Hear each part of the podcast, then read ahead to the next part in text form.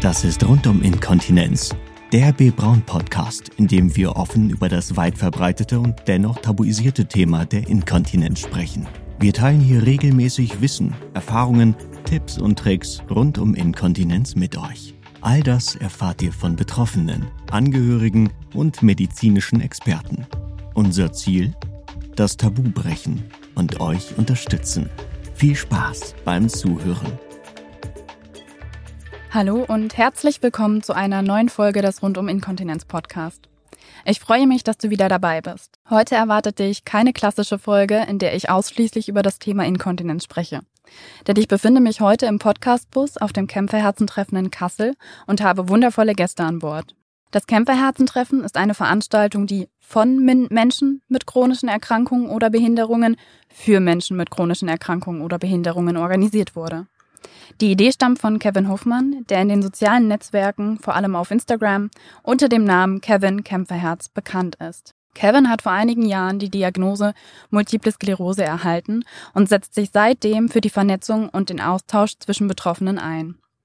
Statt sich ausschließlich online auszutauschen, hatte Kevin den Traum, eine Live-Veranstaltung ins Leben zu rufen, wo sich Betroffene kennenlernen, austauschen und vernetzen können. Wir von Bebraun Homecare freuen uns und sind sehr stolz darauf, die Veranstaltung als Hauptsponsor unterstützen zu dürfen. Denn genau das ist es, wofür wir stehen. Für den Dialog und den Wissensaustausch untereinander. Und das ist auch genau das, was wir mit diesem Podcast erreichen möchten. Denn wir möchten euch in diesem Podcast und vor allem auch hier auf dem Kämpferherzen treffen, tolle Menschen und Persönlichkeiten vorstellen, die es geschafft haben, einen guten Weg mit der Erkrankung zu finden. Viel Spaß bei dieser Folge rund um Inkontinenz im Gespräch. Okay. Sehr gut. So, ich möchte dir nun die liebe Luisa vorstellen. Hallo, liebe Luisa. Ähm, so schön, dass du hier heute auf dem Event dir die Zeit für mich nimmst und wir zusammen einen Podcast aufnehmen können. Ähm, du bist ja ein eineiiger Zwilling und hast 2016 deine Diagnose Multiple Sklerose bekommen und äh, deine Zwillingsschwester nicht. Ähm, ihr habt auch, glaube ich, an Forschungen teilgenommen, wenn ich das richtig weiß, ähm, um da auch einfach nochmal ein bisschen, äh, ja, quasi Forschung zu betreiben, äh, weil ihr ja normalerweise eigentlich auch die gleiche Genetik habt. Ähm, vielleicht kannst du darüber ein bisschen erzählen, wie das so für euch war und ähm, was da auch so bei rausgekommen ist. Ja, erstmal danke Annika für die Einladung. Ich freue mich total hier zu sein. Genau, ähm, ich habe MS, meine Zwillingsschwester nicht und da war auch ganz schnell der Gedanke da so, warum nicht sie und warum ich oder auch mhm. umgekehrt, warum ich und nicht sie. Und ähm, der Gedanke kam, weil wir wirklich von Baby an wirklich alles gleich gemacht haben. Wir haben theoretisch ähm, dasselbe gegessen, dieselben Hobbys gehabt. Also es war nie so, dass man irgendwie sagen könnte, da wäre was, was so krass unterschiedlich ist, dass man sagen könnte, das wäre vielleicht irgendwie eine Erklärung. Ja. Ähm, es war dann tatsächlich so, dass meine Oma für mich auf einem Event war, wo ähm, ein Arzt war, der eben an der Forschung mitgemacht hat und meine Oma dann ähm, sage ich mal, das selbst in die Hand genommen hat und gesagt hat, ach super, ich habe eine Zwillinge und einer davon hat auch noch MS. Ja, die machen jetzt da einfach mal mit und ähm, wir waren auch sofort Feuer und Flamme und haben gesagt, wir wollen da mitmachen, weil wir wollen verstehen, woher kommt MS, was ist vielleicht ähm, ein Teil der Ursache, der da mitspielt, dass ich erkrankt bin und sie nicht. Und dann wurden wir auch relativ schnell genommen und das war in München die Studie ähm, in Großhadern und wir wurden da auch super gut betreut. Also wir wurden total lieb aufgenommen. Ähm, es wurden ganz viele Fragen gestellt zu dem allgemeinen Lebensstil. Also wie ernährt man sich? Wie sieht es sportlich aus? Wie ist der Lebensstandard gewesen? Was macht man beruflich oder ähm, in der gesamte Laufbahn? Dass man da auch nochmal Unterschiede erkennt. Ähm, und auch so Sachen wie Gefühlstests, Sehtests. Ähm, Schlussweg ist es ähm, interessant, weil einfach, ja, wie beim Zwilling es ist, es war einfach vieles gleich. Es ja. wurde nicht so viel, also vom Äußerlichen erkannt, was ein mega Unterschied wäre. Nur, dass eben beim MRT definitiv zu sehen ist, dass ich ähm, Entzündungen im Gehirn habe, die meine Schwester nicht hat. Glücklicherweise natürlich. Ähm, und Schlussweg, die Forschung läuft noch, die wird auch eine ganze Zeit laufen, aber auf jeden Fall kann man grob schon mal sagen, dass auf jeden Fall es eher so ist, dass ein positiver ähm, Teil von meinem Immunsystem eher fehlt, anstatt dass man sagt, dass etwas Böses überwindet. Ähm, jetzt dieses Jahr kam sogar auch noch ein bisschen die die ähm, Erkenntnis raus, dass ähm, mein Immunsystem vermutlich einfach ganz anders reagiert wie das meiner Schwester. Also mein Immunsystem reagiert auf ähm, bestimmte Erreger oder sonst irgendwas im Körper viel aggressiver mhm. ähm, vermutlich und weshalb man davon ausgeht, dass eben gerade die T-Zellen im Körper bei mir speziell einfach viel ähm, aggressiver vorgehen wie bei ihr und dass eben vielleicht das eine Möglichkeit wäre, ähm, das dazu zählt. Aber man muss bei der MS einfach sagen, es gibt wirklich tausend Faktoren, die damit reinzählen können. Was aber auf jeden Fall spannend ist, dass man schon sagen kann, dass die Genetik wirklich gar nicht so ein großer Faktor spielt, wie man es immer dachte, weil man es eben bei den Zwillingen sieht, mhm. gerade bei den Eineigen, dass dass es da, obwohl es gleich ist, halt einfach doch so große Unterschiede gibt. Mhm. Und äh, gibt es Faktoren, die bei dir jetzt so identifiziert wurden, ähm, wo man vielleicht auch sagen kann, dass es davon kommen könnte? Nee, nicht speziell. Also es gibt wirklich nicht, wo man sagen kann, das ist gerade so ähm, der, der Faktor, der dafür spricht. Wie gesagt, man kann nur vielleicht sagen, dass mein Immunsystem einfach viel extremer reagiert. Mhm. Warum jetzt mein Immunsystem vermutlich viel extremer reagiert wie ihres, kann man bisher nicht sagen. Also ja, ja. da wird noch weiter geforscht, ja. Okay. Und ähm, wie hat sich die äh, MS bei dir bemerkbar gemacht? Also welche Symptome hattest du und welche hast du vielleicht auch heute noch? Mhm. Ähm, also es hat auf jeden Fall angefangen, dass ich morgens aufgewacht bin und plötzlich waren meine Beine taub, also mhm. von Po bis Füße runter und erst dachte ich, ja, es ist ein Nerv eingeklemmt, so wie es glaube ich jeder sich manchmal denkt, wenn irgendwas ähm, am, am Körper nicht funktioniert. Ähm, wurde aber dann wirklich schnell stutzig, weil ich mir dachte, das fühlt sich nicht so an, wie wenn ein Nerv eingeklemmt war, weil es mhm. hat auch einfach nicht aufgehört. Ähm, das war das allererste Symptom. Und dann so nach drei, vier Wochen hat das Kribbeln in den Beinen angefangen.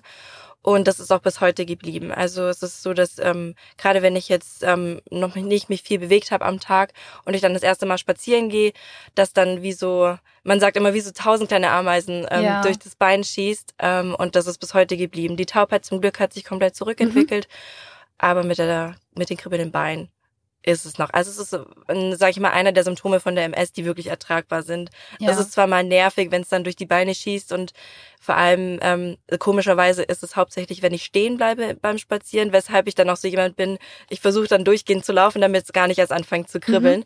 Aber manchmal kann man es nicht unterbinden. Wie lange kribbelt das dann? Also wie kann ich mir das vorstellen? Ähm, total unterschiedlich. Also es geht jetzt nicht ewig lang. Also es ist von, ich glaube mal, von zehn Sekunden bis zwei Minuten kann alles dabei sein. Mhm. Das ist auch total tagesabhängig. Also ähm, wenn es super warm ist, ist es extremer. Gerade mhm. im Winter merke ich es viel weniger. Da ist es auch manchmal so, dass ich mir denke, oh, deine Beine haben echt lange nicht mehr gekribbelt. Ja. Da fällt einem erstmal auf, so dass es eigentlich den ganzen Tag da ist. Aber es ist wirklich meistens nur, also ich würde sagen, Durchschnitt 30 Sekunden. Ja, ja. Und dann machst du wahrscheinlich auch, wenn du sagst, dass es im Winter besser ist, machst mhm. du dann auch diese Kältetherapie manchmal? Nee, leider gar nicht. Also ich bin, also ich bin da so, mein Gott, okay, ich warte, bis er wieder aufhört zu kribbeln. Aber ich merke schon, dass wenn es kühler ist, dass es mir halt dann ähm, ja. von den Symptomen her besser geht, ja. Okay. Ja. Und ähm, du hast ja auch gesagt oder ähm, mir schon vorher auch geschrieben, dass du ähm, auch Kraftsport machst. Mhm. Äh, würdest du sagen, dass dich das auch in irgendeiner Form ähm, beeinträchtigt? Das Kribbeln jetzt zum Kraftsport? Oder auch die MS? Ähm, ja, also während ich meinen aktiven Schub hatte, ja, da war es auch wirklich ganz schlimm für mich, weil ich hatte auch schon vor der MS Kraftsport gemacht und dann bin ich, nachdem ich aus dem Krankenhaus gekommen bin, ins Studio gegangen und meine, also ich hatte kaum Kraft in den Beinen und sonst was und war dann eigentlich im Studio und hätte eigentlich am liebsten geweint, weil ähm, man wollte, aber es ging einfach ja. nicht. Also die Kraft war nicht mehr da wie davor. Und das war was, wo, wo mich wirklich schockiert hat. Ich muss aber sagen, toi toi toi, seit sechs Jahren ist meine MS wirklich einigermaßen ruhig und macht mir ganz wenig Beschwerden, ähm, sodass mir der Sport eher mehr gut tut und mich die MS da gar nicht einschränkt. Komischerweise ist es auch so, dass zum Beispiel dieses Kribbeln ich im Training nicht habe. Mhm. Also es ist wirklich hauptsächlich beim Laufen. Das ja. ist richtig komisch, weil ich denke mir so, im Sport strenge ich mich ja körperlich eigentlich so an und mir wird ja auch warm. Mhm. Aber da ist das Kribbeln dann gar nicht da. Ähm, aber ich bin eher so, dass, dass ich dankbar bin, dass ich den Sport machen kann, der ich glaube auch hauptsächlich einen positiven Einfluss auf meine MS hat, wie das es irgendwie sie schlecht beeinflusst, weil ich einfach merke, dadurch, dass ich stark werde und meine Muskeln stärken kann, verbessere ich mein Gleichgewicht. Ich habe einfach auch ein viel besseres Körpergefühl und deswegen ja. ist das für mich eher was Positives. Ja, sehr schön. Es ist auch gut, dass du das weitermachen kannst mhm. und äh, da auch dranbleiben kannst. Ähm, Wann hast du deine Diagnose bekommen? Also wie lange ist das her und ähm, wie war es für dich, als du von der Diagnose erfahren hast? Mhm. Das ist jetzt genau sechs Jahre ungefähr her. Mhm. Ähm, meine Zwillingsschwester war bei jedem ähm, Arztbesuch dabei. Das war mir auch irgendwie total wichtig, weil ich nicht alleine gehen wollte. Ähm, ich sag mal so, die offizielle Diagnose war im Krankenhaus, aber ich war schon sechs Wochen davor bei dem Neurologen, wo auch Untersuchungen gemacht wurden und der hatte schon mal, ich sag's mal so ein bisschen plopp in den Raum geworfen, ja, mhm. ähm, ja, welche Krankheit haben denn junge Frauen in ihrem Alter? Und hatten mich die Frage so ein bisschen blöd gestellt und ich saß da so und dachte mir so, was will denn der jetzt von mir? Also mhm. woher soll ich das denn wissen? Ich ja. bin ja hier, weil ich ja nicht weiß, was mit mir los ist. Und ähm, ja, er hat dann ganz plopp gesagt, ja, natürlich Multiple Sklerose und für mich war das so, ähm, ich ich kannte die Krankheit, weil ich ähm, jemand aus unserer Schule, dem seine Mutter hatte das und die hatte, sage ich mal, dieses typische Bild, das man von der MS hat. Sie sitzt ja. im Rollstuhl, ist kaum noch ja. bewegbar gewesen und ich war dann so, ja, toll. Und meine Schwester hat mich angeguckt, so ganz fragend und ich war so, ja, ähm, das ist die Krankheit, wo man im Rollstuhl sitzt. Mhm. Und das habe ich, also das habe ich gleich sofort damit assoziiert und deswegen war es für mich an dem Tag ein richtig krasser Schock weil ich halt wirklich dachte, nee, scheiße, was ist das jetzt hier? Also das, das kann nicht sein. Wieso, ja. also warum ich, wie, wieso so plumpt und da habe ich mich total verloren gefühlt, weil der Arzt auch direkt nachdem er es gesagt hat aus dem Raum raus ist und ich war so, äh, sie können mich doch jetzt nicht hier alleine lassen. Ähm, aber wie gesagt, ich war froh, dass meine Schwester mit dabei war, weil ja. sie mich so ein bisschen geerdet hat. Und ähm, als ich dann die Cortisonstherapie im Krankenhaus bekommen habe, wurde dann offiziell gesagt, das ist Multiple Sklerose und das ich wusste es zwar eigentlich schon, aber es war trotzdem noch mal so ein Schlag ins Gesicht und ich bin dann komplett in Tränen ausgebrochen und ja. habe geweint und ja, die Ärzte sagen dann auch immer, ja, Multiple Sklerose ist heute nichts mehr, was, mhm. was irgendwie dich mega in deinem Leben einschränkt oder was, was im Rollstuhl, du musst nicht mehr im Rollstuhl mhm. landen, aber ich finde, gerade weil die MS bei mir eben auch viele unsichtbare Symptome hat, die man nicht sieht, finde ich es eben doch, du bist eingeschränkt, nur sieht halt nicht jeder mhm. und ähm, das macht es manchmal ein bisschen schwierig. Ja, ich glaube, es ist ja. ja. bestimmt auch die Ungewissheit. Ne? Ja. Ne? Dadurch, dass du es halt einfach jetzt nicht so genau wissen kannst, ja. wie es sich entwickelt, genau. wie schnell es sich entwickelt mhm. und ähm, ich weiß nicht, ähm, nimmst du dann jetzt auch regelmäßig Medikamente mhm. und ähm, Hast du Nebenwirkungen von denen? Ja, also ich nehme Basistherapie in Tablettenform morgens und abends und ähm, hauptsächlich habe ich diesen berühmten Flash, also mhm. dass ich dann ja. wirklich ähm, rot anlaufe und es brennt und juckt wie ein krasser Sonnenbrand. Ähm, woher der kommt, wann, wann der kommt, weiß ich nicht. Es kommt immer. Normalerweise hieß es, umso länger man das Medikament nimmt, umso besser wird's. Aber bei mir ist es so, dass es eigentlich konstant immer da ist. Also immer, ist, ich würde mal sagen, so alle alle zwei Tage mal in der Woche. Okay. Ähm, die Intensität ist auch unterschiedlich. Also es kann von, mein Gott, ich merke plötzlich meine meine Ohren werden rot und das war's, bis zu mein ganzer Körper ist voll, ja. äh, voll wie wie kompletter Sonnenbrand und es brennt und juckt und es dauert gefühlt eineinhalb Stunden, bis vorbei ist. Aber ähm, ich glaube, das ist auch noch mit einer der erträglichsten Sachen. Also es wäre ja. auch für mich kein Grund zu sagen, ich setze das Medikament ab. Ja, okay. Und ähm, wie war die Zeit so kurz nach der Diagnose für dich? Also mhm. wie bist du damit umgegangen? Ähm, bist du eher offen damit umgegangen und hast ähm, ja auch versucht, viel zu kommunizieren mit Freunden, Familie? Oder ähm, musstest du das erstmal für dich so realisieren und ähm, warst so für dich und bist da eher so ein bisschen verschlossen mit umgegangen? Also Familie habe ich gleich eingeweiht. Also ich bin auch, glaube ich, bei, ähm, bei jedem meiner Familie einfach nur wein in die Arme gerannt und mhm. die haben auch geweint, weil man einfach komplett überfordert war. Man wusste nicht, was ist das, äh, wie sollen wir damit umgehen. Ähm, aber generell bin ich dann schnell in so ein, nee, ich verdräng's jetzt und mein mhm. Gott, ähm, ich habe schon so viel geschafft, ähm, also weg damit und habe es ziemlich schnell weggeschoben und habe auch dann, sag ich mal, bei, ähm, ich war ja mitten im Studium damals, ein, zwei Freunde habe ich eingeweiht, ähm, aber den meisten habe ich es dann da verheimlicht, weil ich mir dachte so, okay, nee, es muss jetzt einfach weitergehen wie davor. Rückblickend würde ich sagen, war es doof, weil ich dadurch eine ähm, komplette Mauer um mich aufgebaut habe und gar nicht so viele Leute an mich reingelassen habe. Und für Angehörige oder für das Umfeld ist es auch einfach ein krasser Schock. Und wenn man dann sich verschließt, was ich, was total verständlich ist, weil es einfach so was Ungreifbares ist. Aber für die Angehörigen ist es dann auch schwierig, ähm, zu wissen, wie soll ich, soll ich jetzt mit der mhm. Person ja, umgehen? Also ja. wie, wie kann ich ihr Hilfe geben? Aber wenn man dann keine Hilfe zulässt, ist es echt schwierig. Und mittlerweile ist es wirklich so, dass ich super, super krass offen damit umgehe, weil ich auch, glaube ich, für mich jetzt einfach erkannt, das gehört zu mir dazu. Es macht mich zwar nicht aus, aber es ist ein Teil von mir mhm. und mhm. ich muss es nicht mehr verstecken. Ja. Ja, das ist ja auch wichtig, ähm, Mhm. ähm, das dann auch als Teil von einem zu akzeptieren, aber es auch nicht überhand nehmen zu lassen und sondern dann auch sein Leben versuchen weiter zu gestalten und zu leben. Ja. Ähm, da kommen wir dann gleich auch noch ein bisschen Ja. drauf zu sprechen, da bin ich auch sehr gespannt. Ähm, wie war das mit der Diagnose oder wie war es für deine Schwester? Ähm, hat sie in Anführungszeichen Angst, dass sie vielleicht auch noch irgendwann die Diagnose bekommen könnte? Und wie hat sie sich so gefühlt auch als eineiiger Zwilling? Mhm. Also ich habe sie auch schon mal ganz oft gefragt, so wie war es eigentlich für dich, als du mit Raum, im Raum mit drin warst, als die Diagnose fiel, weil bei ihr war es so, sie war nicht jetzt kühl mir gegenüber, aber sie hat es gar nicht realisiert. Also sie hat gar nicht geweint, sie hat eigentlich gesagt, sie hat die ganze Zeit immer nur aus dem Fenster gestarrt, ähm, ins Leere, Ja. weil sie es einfach gar nicht packen konnte. ja. Ähm, aber dadurch, dass sie und ich sowieso so ein inniges Verhältnis haben und ich ihr viel schon immer erzählt habe und ich auch relativ schnell wieder ähm, Normalität in meinem Leben gefunden habe, hat sie eigentlich ganz schnell gemerkt, hey, die Diagnose ist zwar krass, aber ähm, ich sehe, wie krass cool meine Schwester damit umgeht, also muss ich gar nicht so mega Angst davor haben. Mhm. Und ich glaube auch, das Thema, dass wir die Studie zusammen gemacht haben, hat ihr viel Aufklärung gegeben und auch viel Ängste vielleicht genommen, weil natürlich stand da auch die Frage im Raum und wir haben auch gesagt, so, es besteht ja eine 30-prozentige Chance, dass bei einem eigenen Zwilling der andere Zwilling, der noch nicht erkrankt ist, auch erkrankt, Mhm. ähm, inwieweit sie da Angst hat. Und ähm, sie hat keine Angst,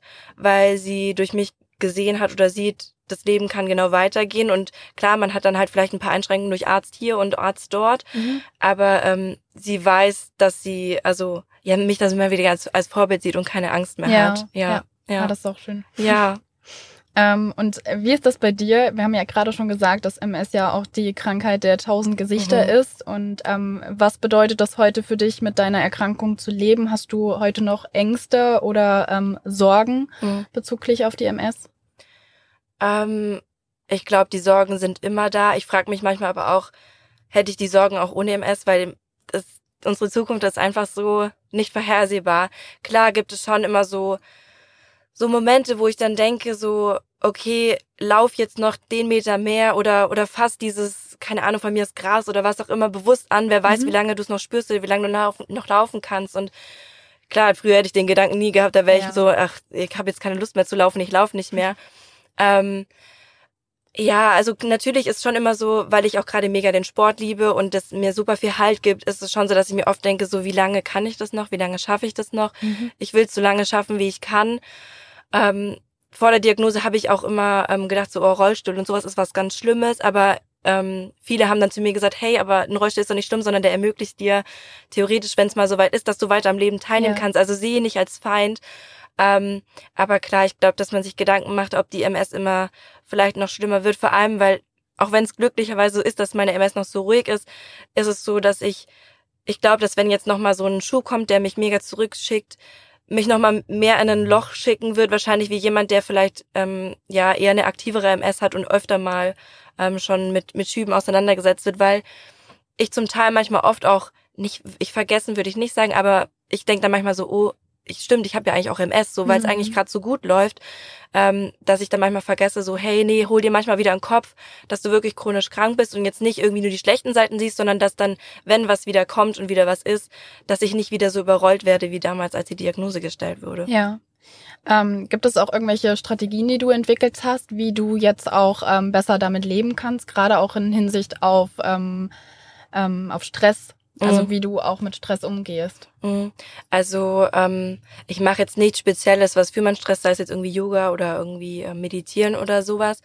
Aber ich habe für mich ganz klar ähm, Grenzen gesetzt, auch ähm, in Bezug auf Personen, wo ich sagen würde, die tun mir einfach nicht mehr gut. Mhm. Ich entferne mich jetzt davon, weil das für mich einfach so ein unnötiger Stress war. Somit, warum sollte ich mich jetzt darüber Gedanken machen oder mich darüber aufregen? Und ähm, vielleicht bin ich da auch ein Stück weit der MS dankbar, dass ich ähm, gelernt habe, mich einfach weniger von von dem, was im Umfeld so passiert, ähm, mich beeinflussen zu lassen, weil ich mir halt wirklich denke so, ach Leute, ich habe wirklich manchmal auch echt andere Probleme. Das ist jetzt so ein Mhm. lapidares Gespräch oder was auch immer. Ich ziehe mich dadurch zurück, ähm, dass ich eher da, sag ich mal, mir versuche, den Stress freizuräumen.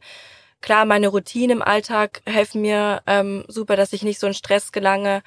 Ähm, sei es eben, dass ich auf jeden Fall immer einen Spaziergang einbaue, dass ich Mhm. mal in die frische Luft gehe. Ich gucke auch auf jeden Fall, dass ich genügend Schlaf habe und sowas, dass, dass ich versuche, so wenig Stress zu haben. Aber grundsätzlich ist es so, dass ich mich einfach ja, ich glaube, dass, dass man sich von Menschen, die einem nicht gut tun, entfernt, Mhm. war, glaube ich, das Beste, was ich jetzt gemacht habe in Ja. Bezug auf weniger Stress. Sehr guter Tipp auf jeden Fall. ähm, du hast ja auch fünf Monate mit MS im Ausland gelebt und auch studiert. Ähm, vielleicht erstmal wo im Ausland? Wo warst du da? Ja, also ich habe in Reykjavik in Island studiert. Ah, sehr schön. Ja. Und deine Schwester ist auch dorthin gezogen. Genau. Sehr schön. Und ähm, hat sie mit dir studiert oder war das ein oder was verbindet ihr mit Island, dass ähm, Mm. ihr euch das beide ausgewählt habt? Also wir waren schon immer, seitdem wir klein auf, schon immer Fans vom, vom Norden. Mhm. Ähm, wir haben auch relativ früh angefangen, die Islandpferde zu reiten. Deshalb war da schon immer die Verbindung da. Und es war schon immer ein Traum von uns beiden, irgendwann mal in diesem Land zu sein. Aber es gab nie so einen konkreten Plan.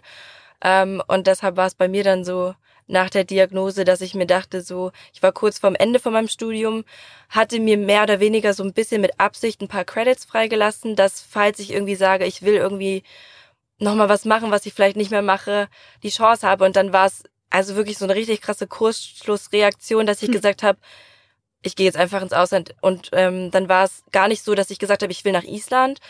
Es wäre cool gewesen, aber ich dachte mir, dass meine Uni vielleicht gar keine Plätze mehr frei hat, weil es eben so kurzfristig war.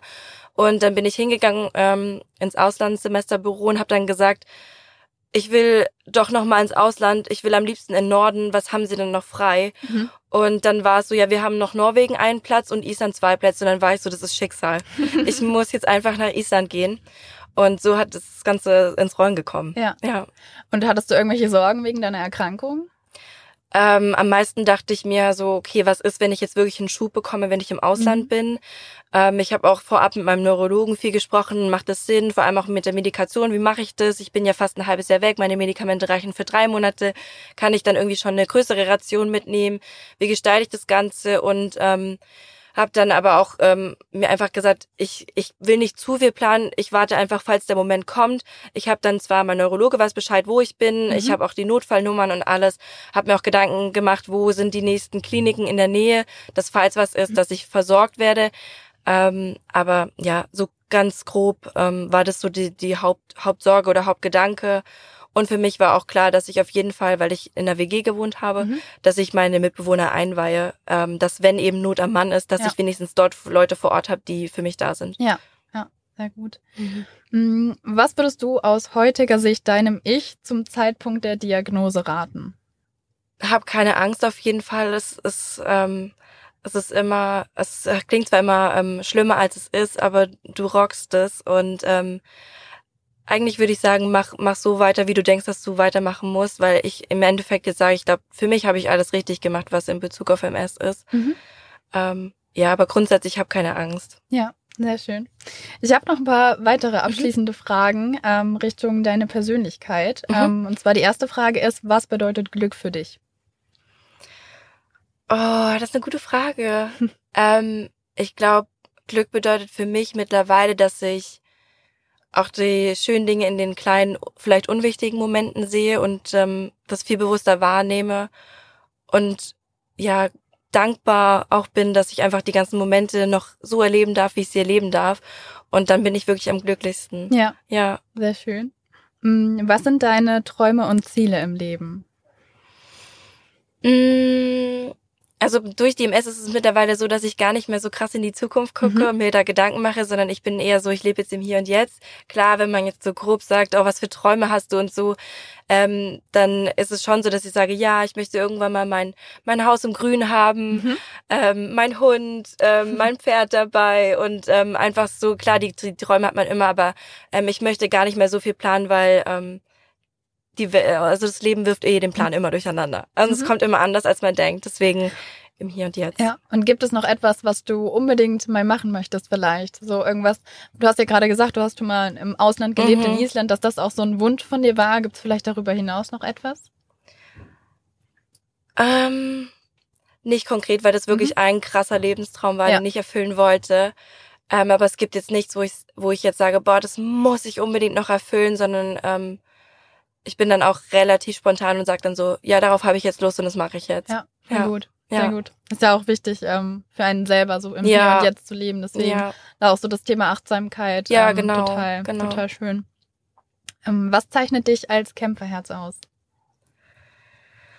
Uh, ähm, dass wirklich egal wie scheiße es mal läuft, ich immer versuche, irgendwo das Positive zu sehen. Und damit meine ich jetzt nicht, dass ich irgendwie es naiv sehe, sondern ich versuche für mich immer aus jeder Situation zu lernen, ob es jetzt ein, ähm, ja, ein gutes Learning war oder einfach nur was Negatives. Aber ich gebe nicht auf, dass ich irgendwo den Sinn in was suche und ähm, dafür bin ich auch ganz dankbar. Und ich glaube, das ist was eine ganz coole Eigenschaft, die, glaube ich, jeder chronischer Kranke irgendwie so ein bisschen ja. mit in sich trägt. Genau. Ja. Es ist eine, eine andere Art und Weise, wie man auch innerlich stark wird, ja. ne, aber auch ähm, mental sich, glaube ich, entwickelt. Ja, total. Ähm, dann habe ich noch eine letzte Frage. Mhm. Das ist ähm, Finde ich auch eine recht knifflige Frage. Ähm, wenn du für eine Woche in einer Großstadt deiner Wahl eine Plakatwerbung überall machen könntest, mhm. was wäre deine Message?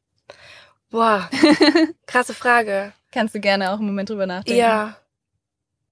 Boah, ich könnte jetzt das gar nicht genau auf einen Slogan runterbrechen, mhm. so schnell, aber ich glaube, es wäre das, ähm, schon so ähnlich ist, so don't judge a book by its cover. So nur weil die Person vielleicht von außen gesund, glücklich und gut aussieht, weißt du nicht, mhm. was drin los ist und deswegen versuch nicht im Vorfeld gleich zu verurteilen oder dir ähm, ein Bild zu machen, das du vielleicht gar nicht wirklich kennst. Vielen, vielen Dank, Luisa. Ich habe mich richtig gefreut. Es war schön, dich jetzt hier ähm, kennenzulernen und ich finde, du hast uns sehr motivierende und inspirierende ähm, Messages mitgebracht. Dankeschön. Ähm, magst du vielleicht den Zuhörern noch sagen, wie du auf Instagram heißt, dass mhm. äh, die Leute dich dort vielleicht auch finden können und was sie so auf deinem Profil finden?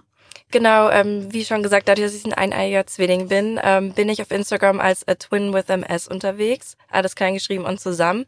Und ähm, zum Teil teile ich ähm, einfach nur ganz normal aus meinem Leben, wie bewältige ich meinen Alltag, ähm, die Herausforderungen oder auch glücklichen Momente mit MS ähm, und berichte aber zum Teil auch, wie es eben ist, als eine Zwilling ähm, die Diagnose MS zu haben. Ich habe auch schon mal einen Beitrag über die ähm, Studie gemacht, an der meine Schwester nicht teilgenommen haben. Da wurde auch damals ein kleiner Filmbeitrag ähm, vom Bayerischen Rundfunk gedreht. Also da kann man mhm. nur noch reingucken und sich so ein bisschen reinfuchsen, was, was da alles so ähm, hinter den Kulissen passiert ist. Und ähm, ja, möchte eigentlich einfach nur zeigen, dass eben MS nicht nur schlimme und schlechte Seiten hat, sondern dass es auch zum Teil einfach normal und gut weitergehen kann. Aber berichte natürlich auch ehrlich darüber, wenn irgendwas mal scheiße läuft. Sehr schön. Ähm, ich pack dann auch nochmal deinen Namen mit in ja. die Beschreibung mit rein und dann folgt auf jeden Fall Luisa. Dankeschön. Und ähm, vielen, vielen Dank für deine Zeit hier. Ja, ich danke dir auch, Annika. Danke. Rund um Inkontinenz. Alle Podcast-Folgen, die ich heute auf dem Kämpferherzentreffen aufgenommen habe, findest du auf unserer Webseite www.bbraun.de slash inkontinenz-podcast beziehungsweise auf den gewohnten Podcast-Plattformen unter Rundum Inkontinenz. Ich würde mich riesig über eine Bewertung des Podcasts von dir freuen und damit du auch keine weiteren Folgen verpasst, abonniere am besten den Podcast und folge uns auf Facebook oder Instagram, wo wir jede Folge in einem Post veröffentlichen. Auf Facebook heißen wir b.leerzeichen-braun und auf Instagram bbraun-de. Zu guter Letzt möchte ich, noch, möchte ich dich noch darauf hinweisen, dass wir als Homecare-Versorger auch Patienten zu medizinischen Hilfsmitteln beraten und diese in der Häuslichkeit anleiten und versorgen. Wenn du mehr darüber erfahren möchtest, wer wir sind und was unsere Leistungen sind, dann schau gerne auf unserer Webseite vorbei unter www.bbraun.de slash homecare. Wir freuen uns auf dich. Bis dahin, ich habe mich gefreut, dass du eingeschaltet hast und äh, freue mich auf die nächste Podcast-Folge. Bis bald. B. Braun. Sharing Expertise.